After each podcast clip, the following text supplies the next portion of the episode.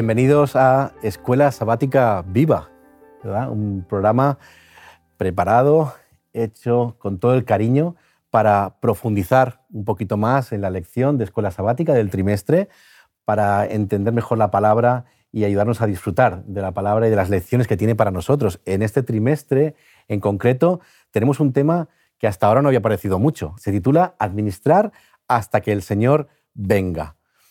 Eh, y para hablar de ello tenemos con nosotros a dos compañeros, dos amigos. Hola, Livia y Vascu. Hola, muy buenas. Gracias, gracias por la invitación. Muy bien, contenta de, de, poder participar en este debate. También, muy bien. Ella es doctora en Economía Internacional y al mismo tiempo es tesorera adjunta de la Unión Española, ¿verdad? que trabajamos juntos muy bien. y también tenemos con nosotros Ángel Dúo. ¿Qué tal? Bienvenido, ¿cómo estás? Pues muy bien, muy contento de poder compartir con vosotros este tiempo y seguro que vamos a sacar conclusiones fantásticas. Interesantes, ¿verdad? En estos programas, seguro. Muy bien. Eres empresario y también está como presidente de Así España. Así que, muy bien, pues muchas gracias por estar aquí, por compartir y va a ser muy interesante. Yo estoy seguro que sí, porque hay muchos versículos en la Biblia, muchos, de verdad. Dice la lección a veces más de mil, ¿verdad? Eh, que hablan y tratan sobre el dinero, tratan sobre las posesiones y sobre todo también de nuestra actitud, la actitud que tenemos hacia, hacia ese dinero, hacia esas posesiones materiales. De hecho, en muchos de estos versículos nos encontramos también con que Dios da instrucciones prácticas, de hecho muy concisas al respecto, sobre cómo vivir eh, por encima de las tensiones de la vida a las que estamos sujetas en este tema. Y sobre todo también eh, una palabra que va a salir mucho eh, en estas lecciones, que es la de ser buenos mayordomos. Mayordomos en el sentido de cómo administrar estos bienes que el Señor nos ha dado y cómo hacerlo de manera financieramente fiel. Me gustaría empezar con una pregunta, porque me gustaría saber cómo nos va a ayudar la lección de este trimestre a alcanzar ese objetivo, ¿verdad? Sí. Las lecciones de este trimestre, eh, pues están, o sea, estamos estudiando sobre el ideal de Dios en nuestra relación con Él. Y veremos claramente cómo podemos desarrollar una relación de confianza tan profunda que nos mantenga fieles a Él y a su ley. Aún, eh, como dice Apocalipsis 13:17, cuando no podamos ni comprar ni vender. Entonces, tenemos este, este inicio y después me gustaría también tener como una especie de lema, ¿verdad? Algo que nos sirviera como marco para, para todas las lecciones. ¿Podemos encontrar alguno en estas? Seguro. Eh, y probablemente el mejor que podemos encontrar es el de una persona que realmente llegó a manejar riquezas ¿no? y, que, y, que, se le exigió, probablemente tuvo que ejercer más que nadie la, la mayordomía, ¿no? como fue Salomón. Y él en el capítulo 3 de Proverbios y en el versículo 9 pues precisamente nos insta a honrar a Dios con los bienes, ¿no? Y con las primicias de, todos los frutos, ¿no? o sea, es decir, todo lo que nosotros obtengamos mediante nuestro trabajo, mediante nuestro esfuerzo y tal. O sea, que yo creo que esa puede ser una buena, un buen punto de partida, ¿no? Un buen, lema, y punto de partida para, para, empezar nuestra lección, nuestro trimestre en especial. Vamos a compartir 12 lecciones intensas. ¿Y os parece que empecemos la de hoy, por ejemplo, que es la primera además, con una oración? Así que, Ángeles, por favor, si puedes, si puedes acompañarnos, si puedes orar. Claro. Padre nuestro que estás en el cielo, te alabamos Señor por tus bendiciones y en este momento mm, pedimos tu presencia, queremos que nos ayude Señor a desarrollar estos temas, eh, a profundizar para que podamos comprender mejor cuál es tu voluntad para nosotros con respecto a la mayordomía. Te lo pedimos en el nombre de Jesús. Amén. Amén. Muy bien, pues entramos ya en lo que sería propiamente la primera lección de, de este trimestre parte de la familia de Dios, ¿verdad? Y es que vamos a estudiar los privilegios, pero al mismo tiempo también las responsabilidades de formar parte de la familia de Dios. Pero, ¿qué nos da derecho a formar parte de esa familia? Eh, ¿qué, ¿Cómo es que formamos parte de esa familia? Pues es interesante porque Jesús mismo, en todo momento en la relación con los discípulos y con el resto de personas, ya lo planteaba desde el primer momento. ¿no? Por eso cuando eh, tenemos ese encuentro en el que los, discípulos le preguntan, eh, enséñanos a orar. ¿no?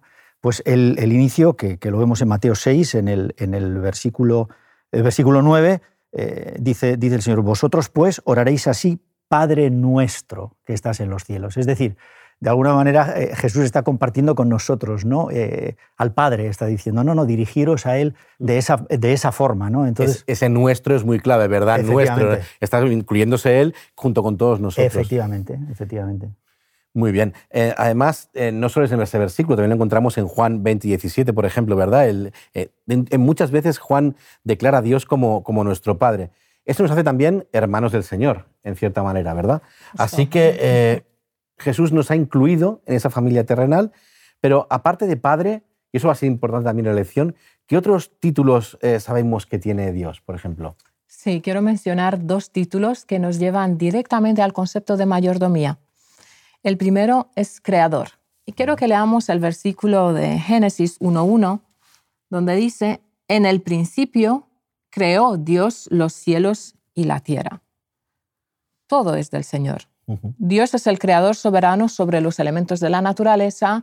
Él es el creador poderoso. De Jehová es la tierra y su plenitud, dice en Salmos 24.1. Eh, es el creador sensible también. Él cuida de su creación. Él cuida de cada ser creado. Abres tu mano y se sacian de bien, dice Salmo 104, 28. Eh, él es un Dios sensible. Eh, nos ha incluido y nos ha hecho parte de su familia. Y el segundo título, eh, el segundo título es el de Señor.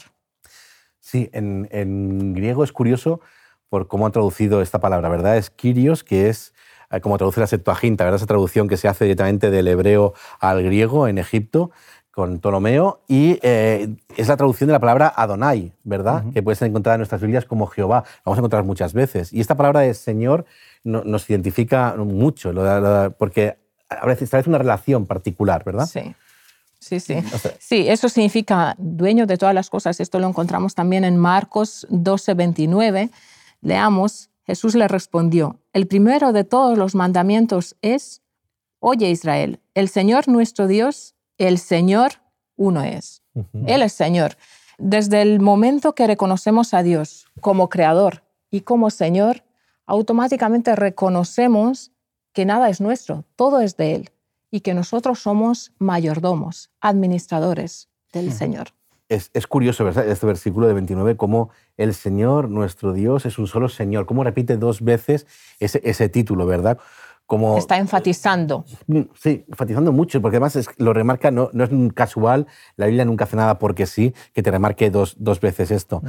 Pero Pablo dice, ¿qué, más dice Pablo aparte de la palabra Señor? ¿En qué otro versículo encontramos Pablo? Sí, eso también lo estoy escuchando y es, interesante, ¿no? Porque Pablo también eh, eh, dice que que no es una casualidad o que no es un deseo humano ¿no? el tener esa relación eh, mm. con, con, con, Dios. Fijaros, en el capítulo 12 de 1 Corintios, en el versículo 3, os hago saber que nadie que hable por el Espíritu de Dios llama anatema a Jesús y nadie puede llamar a Jesús Señor sino por el Espíritu Santo. Es decir, que es el Espíritu Santo, ¿no? El que nos guía a esto, el que nos lleva a reconocer a, a ese, a ese Padre o a la divinidad, ¿no?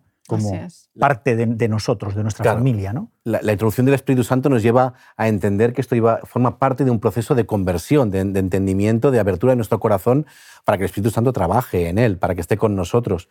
Entonces, aceptamos, eh, si aceptamos que somos hijos y al mismo tiempo servidores, porque la relación de Señor habla con Señor-servidor, no como esclavo, sino como siervo, como mayordomo, mm. nuestras preferencias y prioridades deben cambiar al aceptarlo como a Dios como, eh, con ese papel, ¿verdad? Esto nos llevaría a, nuestra, a esa concepción de mayordomía que la escuela sabática intenta explicar, que intenta, que intenta descubrir. Sí, efectivamente. Ser mayordomo es eh, administrar las posesiones del Señor. A nivel individual, cada miembro de iglesia, guiado por el Espíritu Santo, vive en Cristo y con Cristo. Esto, finalmente, eh, Dios es el autor final de la mayordomía. En cada creyente es importante que haya desarrollado una relación espiritual con el Señor y la devolución del diezmo y las ofrendas, al fin y al cabo, es una obra espiritual que cada creyente debería de experimentar. Claro, porque a nivel colectivo en la Biblia siempre se nos presenta la Iglesia como el cuerpo de Cristo, ¿no? y, no solo eso, sino que la Iglesia es la, guardiana, digamos, ¿no? de esos, de esos dones de Cristo. Entonces, la Iglesia tiene una responsabilidad grande, ¿no? porque tiene que ejercer fielmente la mayordomía sobre todo eso que ha recibido y de, lo cual es administrador. Yo creo que ese es un concepto fundamental que deberíamos de entender, ¿no? y, yo creo que lo vamos a ir viendo a través de, de, todas, las semanas, ¿no? De que tenemos que entender cuál es nuestra posición y, y, cómo nosotros debemos de administrar todo eso que recibimos, que finalmente lo recibimos pues, pues, pues de Dios, ¿no? Entonces esa es la parte, la parte fundamental, ¿no? Esas bendiciones materiales, etc. me ha gustado mucho esta, esta doble versión, ¿no? La versión, como la lección lo, lo explica así, la versión la perspectiva individual, o sea, incluso lo, identifica en los diezmos y ofrendas y en otras cosas que estudiaremos durante el trimestre, y también a nivel colectivo. Esas dos versiones van a aparecer mucho en las lecciones porque debemos entender así, no solo una cosa particular, sino una cosa de la, de la Iglesia. Claro, porque fíjate que al final lo colectivo es la reunión de todos los individuos. De todos los individuos. Entonces, mientras cuando todos los individuos parten del mismo concepto, de la misma base, el colectivo... Es sano. Efectivamente, el colectivo es, va adelante con el mismo principio. A, partir de esa conversión, o sea, porque la Iglesia se reúne con todas las personas que han dejado que el Espíritu Santo actúe sobre ellas y reconozcan a Dios como, como su Señor. Hemos encontrado, además, muchos, muchos títulos, ¿verdad? Hemos dicho ya eh, Padre, el Señor, el Creador. Hemos, añadido todos estos títulos a Dios para para introducirlo entre ese concepto de mayordomía nuestra. Entonces, entendemos que ese Padre, ese Señor, ese Creador, presta esos recursos materiales y espirituales. Al ser creador, los ha creado Él, esto es suyo, como hemos hablado en algún versículo. Luego, como Padre, los presta a su familia, ¿vale? Y como Señor, mira cómo lo administramos. Entiendo que esa sería un poquito la relación de esos tres versículos, ¿verdad? Justamente. Vale, entonces entendemos vamos a añadirnos ahora de la figura de padre, el título de padre, entendemos que nosotros somos esa familia y los presta los recursos materiales y espirituales para que nosotros como familia los cuidemos. ¿Es así? ¿Sería así? Efectivamente, sí, sí. Eh, me ha gustado de que el Señor nos considere hijos suyos. Y, por ejemplo, ser parte de la familia de Dios como hijos suyos me lleva mucho a, pensar en un bebé. Un bebé cuando nace lleva el apellido eh, del padre, de los padres. Pues nosotros tenemos este privilegio, ¿no? de, ser llamados hijos suyos y de llevar su nombre. Entendemos también em, que la gracia, ese, ese regalo, nos mueve en armonía con la voluntad del Señor, un poquito. Jesús ha derramado sus dones sobre la Iglesia mediante el Espíritu. ¿Qué, dones entendemos? ¿Entendemos eh, los dones materiales solo o encontramos otros dones aparte? Porque a veces tendemos a hablar solo de la mayordomía y la mayoría de gente que nos está escuchando piensa, estamos hablando solo de dinero o están hablando solo de dinero. No, no, para nada. ¿En qué, otros dones encontraríamos en ese, en ese caso? Bueno, en fin, todo lo que, todo lo que tiene que, que recibimos de Dios para, para, para, para la construcción de, de la iglesia, para, no, no, para, para, cumplir con la misión que se nos ha encomendado, todo eso son eh, dones, son posesiones eh, que Dios nos da y que por lo, por lo tanto tenemos que ser fieles mayordomos de, fieles mayordomos de ello. ¿no? Y entonces, por ejemplo, cuando una chica pues, eh, canta, cuando una chica hace, o un chico hace de maestro de escuela sabática, encontramos los bienes materiales y esos bienes también espirituales, ¿verdad? No nos centremos solo, no queremos que esta, esta semana, este trimestre, parezca que les hablamos a las personas solo de dinero, vamos a hablar de muchas cosas en, esta, en este trimestre. Y del tiempo, y del tiempo. Y Yo creo que es fundamental. Nosotros somos mayordomos del tiempo. Dios nos da cada día un tiempo para, para, tener tareas, para tener actividad y, lo tenemos que administrar igualmente. ¿no? Sí, así es. Las posesiones materiales eh, también son un regalo de Dios. Em, tenemos a Dios como creador otorgando una vasta y valiosa propiedad en Edén, pero se reserva una parte para Él. Es muy interesante. Encontramos en Génesis capítulo 2, versículo 15, leamos. Génesis 2.15. Tomó pues Jehová Dios al hombre y lo puso en el huerto de Edén, para que lo labrara y lo cuidara. Y mandó Jehová Dios al hombre diciendo, De todo árbol del huerto podrás comer, pero del árbol del conocimiento del bien y del mal no comerás, porque el día que de él comerás, ciertamente morirás. Por eso digo que él se está reservando una parte para él. La presencia de este árbol en el jardín de Edén era una cosa buena para Adán. Adán era una criatura de libre albedrío. Tenía que haber una opción para que él pueda elegir, alguna oportunidad de rebelarse contra Dios. Si nunca hay un mandato o nunca hay, eh, no existe la oportunidad de, de rebelarse, pues no podemos hablar de libre elección. Dios quiere que nuestro amor y nuestra obediencia a Él y a su ley sea algo que nosotros libremente hayamos elegido. Y que eh, así, a través de nuestro amor y obediencia a, Dios y a su ley, podamos probar nuestra fidelidad a Dios.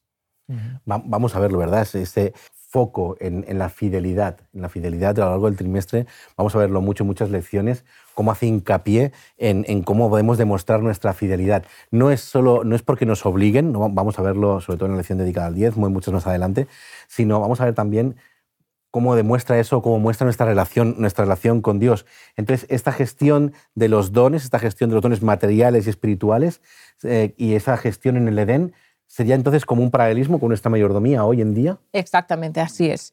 De hecho, tenemos un ejemplo en la Biblia cuando el Señor recrimina a su pueblo la retención de diezmos y ofrendas.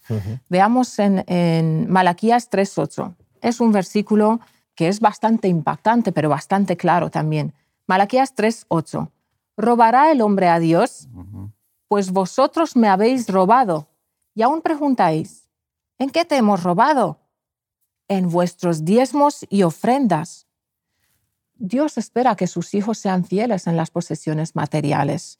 Y así somos probados en nuestro carácter y en nuestra fidelidad. Los diezmos y la ofrenda es una de, parte de, nuestra experiencia cristiana en la que puede ser probado eh, nuestro carácter y nuestra fidelidad hacia Dios. Y precisamente, en, fundamentado en lo que tú estás comentando, eh, está nuestra decisión de dónde invertir. Quizá ahora estamos viviendo momentos complicados ¿no? a, nivel mundial, en la economía, en la bolsa, y las personas pues, que disponen de liquidez buscan dónde invertir. ¿no? Entonces, la propuesta que el Señor nos está haciendo en estos textos y en la Biblia en general es que invirtamos en el cielo, ¿no? que, invirtamos para eternidad y no en la tierra, ¿eh? donde, donde sabemos que, que, todo, que todo es pasajero. ¿no? En, Mateo 6, en el, en el versículo 33, precisamente nos da la, nos da la clave, ¿no? Este texto nos lo sabemos de memoria, ¿no? Buscad primeramente, dice, ¿no? El reino de Dios y su justicia y todas estas cosas os serán añadidas. Es decir, cuando la promesa suya es que cuando nosotros colocamos nuestro interés, nuestro propósito, ¿no? nuestro corazón, nuestro, todos los dones eh, en Él, eh, automáticamente lo otro va a venir por añadidura. O sea, no necesitamos concentrarnos en lo otro para conseguirlo, al revés. ¿eh? Vendrá por añadidura y será de, un gozo tremendo para, nosotros. ¿no? Hemos, hemos, utilizado dos versículos muy curiosos, ¿verdad? Hemos utilizado, y más muy utilizados en las iglesias, en nuestro, en nuestro día a día, en nuestros sábados cotidianos. Malaquías 3.8 casi lo utilizamos como un versículo para, para atizar a la gente, como decirle. Pero en realidad es un versículo que habla de, esa atención, de ese amor, de, ese, de, esa relación que tenemos con nuestro, con nuestro Dios en, en, nuestro tiempo en la tierra. Sí, decía antes que eh, del privilegio, hablaba del privilegio de ser parte de la familia de Dios y que somos hijos de Dios. Y claramente, eh, pues los hijos muchas veces nos absorben a los padres, ¿no? es, el, es el centro de atención de la familia, es el centro de atención del padre, de los padres. Y en este caso, Dios pues se preocupa mucho por nosotros, por nuestra relación con Él, por cómo actuamos, por cómo desarrollamos nuestro carácter. Pero los hijos también tienen responsabilidades. Entonces, eh, haciendo referencia a, a Malaquías, lo tomo como una oportunidad como hijo de Dios de cumplir con responsabilidades que yo tengo como hijo dentro de esta familia de Dios. Estaba pensando que precisamente el, texto de Malaquías 3, que suena muy rotundo lo que tú decías hace un momento, ¿no? y a veces se ha utilizado como arma arrojadiza, ¿no? pero yo, yo, soy de los que agradezco la rotundidad en ciertos textos en la Biblia, porque me ayuda también a mí a reaccionar, y a ser consciente de, la, de lo importante que es, pero no de lo importante que es eh, eh, en, el sentido de la transacción económica, sino en el sentido de, que la bendición que supone para mí, para mí y para que a la vez, cuando yo lo transmito ¿no? a las siguientes generaciones, a mis hijos y así sucesivamente, ellos también entiendan cuál es la bendición. ¿no? A mí, por eso la rotundidad, a mí en este caso me parece pedagógica. No, deja zonas grises en las que hay que moverse, no, no. esto es lo que hay, o sea, a ver si lo entiendes y por fin reaccionas y empiezas a, moverte en ese aspecto. Sí, y como una expresión del amor, ¿no? Es, es, es una expresión de nuestro amor hacia Dios. Eh, y amarás a Jehová tu Dios con todo tu corazón, dice Deuteronomio 6.5, con toda tu alma y con todas tus fuerzas O sea, con todo. Y todo es todo, no solamente en una parte, eh, solo en lo espiritual o solo en lo material. Con todo es todo. Y además, la base es el alma, o sea, parte de lo más profundo del ser humano. Es, por eso ese, segundo texto capital de la lección, ¿verdad? En Mateo 6:33, eh, busca primeramente, o sea, déjate perder el tiempo en otras cosas, déjate de concentrar en otras cosas que a lo mejor te quitan la parte más importante de la vida, que es relacionarte con tu Dios, relacionarte con tu Señor, relacionarte con tu Padre, esos tres títulos que hablábamos al principio, ¿verdad? Así que esa, relación te permite eh, darte cuenta además que todo va a venir por Dios, que Dios te va a bendecir, que Dios te va a ayudar. A veces, y hablaremos en las lecciones las semanas siguientes, vamos a encontrar a veces que nos puede sorprender, pero el Señor te bendice y te ayuda, aunque no te lo creas y está siempre contigo, porque el Señor se preocupa por ti. Sí, el Señor está constantemente desde el principio de la Biblia, me acuerdo en la Torre de Babel, cuando dice que desciende a ver qué hacen los hombres, ¿verdad? Él siempre desciende. Desde el principio de la Biblia te está diciendo, el Señor desciende a ver qué hacen, eh, se preocupa por ti, te mira, te observa y lo que sucede en la tierra. Entonces, nosotros debemos, como tú decías, reaccionar, reaccionar ante esa, ante esa eh, mirada del Señor. Sí, responder, responder, a su amor. Pues finalmente ese es el amor de Dios, eh, que, que, guardemos sus mandamientos y sus, sus mandamientos no son gravosos. Bueno, es que de hecho lo que lleva a Malaquías, o sea, a que se escriba el profeta de esa forma precisamente, es la apostasía que viene como resultado de la infidelidad. Entonces, claro, ahí se estaban viendo claramente los resultados, ¿no? Entonces la, la, sacudida tuvo que ser... Eh, potente, potente ¿no? para, que, reaccionaran, ¿no? Exactamente. Es, es, para que reconocieran, como hemos dicho, esos, esos tres tres, para mí, títulos de, Dios que son importantísimos, que a veces nos olvidamos. A lo mejor conseguimos, hacemos caso a un título, pero no hacemos caso a los tres, no entendemos a Dios como esas tres facetas nuestras, ¿no? Y lo utilizamos para lo que queremos a veces, ¿no? Sí, es que en la mayordomía, yo creo que eso es un punto fundamental que debemos de entender, y es que eh, debemos de, partir del principio de que Él nos lo da todo. Claro, a veces pensamos, no, no, es que yo soy el que lo consigo, ¿eh? Y de, lo que yo consigo devuelvo 10, un 10% o unas ofrendas o lo que sea. Y es que ese no es el principio. El principio no es ese. El principio de la mayordomía es que Él lo da todo. Todo. Entonces, en esa relación paterno-filial ¿eh? es en la que nosotros, como agradecimiento y reconocimiento, estamos devolviendo una parte. Sí, y, en, esto quiero añadir también de que Dios nos invita también y quiere de sus hijos que tengamos una mentalidad de inversor. Eh, nuestro mundo es un mundo inestable, eh, lleno de, guerras, de violencia, crímenes, desastres naturales. En cualquier momento puede pasar algo que, que nos deje, que nos arrebate todo lo que hemos eh, conseguido, aún habiendo trabajado de una manera fiel. Por lo tanto, hasta desde este punto de vista es importante invertir en el cielo invertir en el cielo. ¿Y, cómo invertimos? Pues expresando nuestro amor en una manera práctica.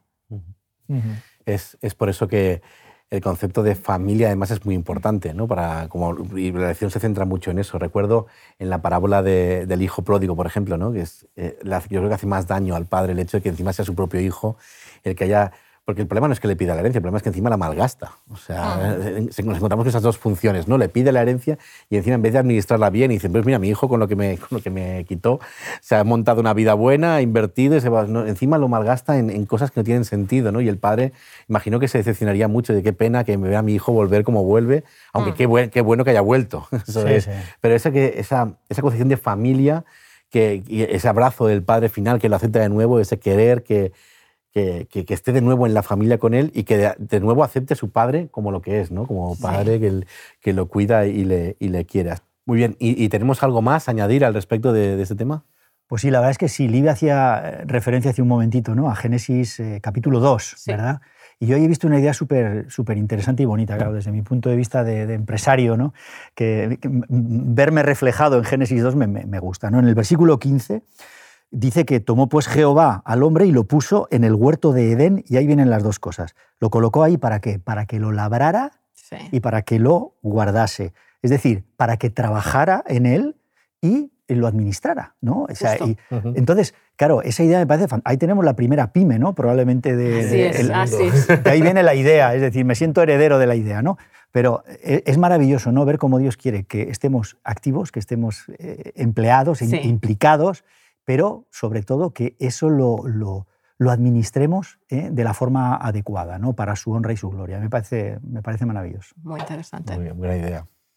Vamos a ir, resumiendo un poquito el programa de hoy, porque vamos a, a, decir las cuatro palabras un poquito claves. Hemos dicho que el Señor se preocupa por nosotros, que ha sido el creador, lo ha creado todo, es al mismo tiempo nuestro Padre y es fundamental porque nos, nos convierte, tal y como Jesús nos añadió, nos convierte en familia, nos convierte en hermanos de Jesús, entre comillas, sí, los, los, somos, sí, y, y compartimos Padre y encima también ese concepto de Señor como siervos voluntarios, no como esclavos de Él, sino que somos siervos voluntariosos y buenos mayordomos, y eso es a lo que la lección nos va a llevar en este, en este trimestre, a ser unos buenos mayordomos de la familia del Señor. Así que gracias por, por compartir este primer programa. Un placer. Por, Realmente por hemos empezar, disfrutado. Empezar a profundizar, ¿verdad? Que hemos empezado a, a buscar.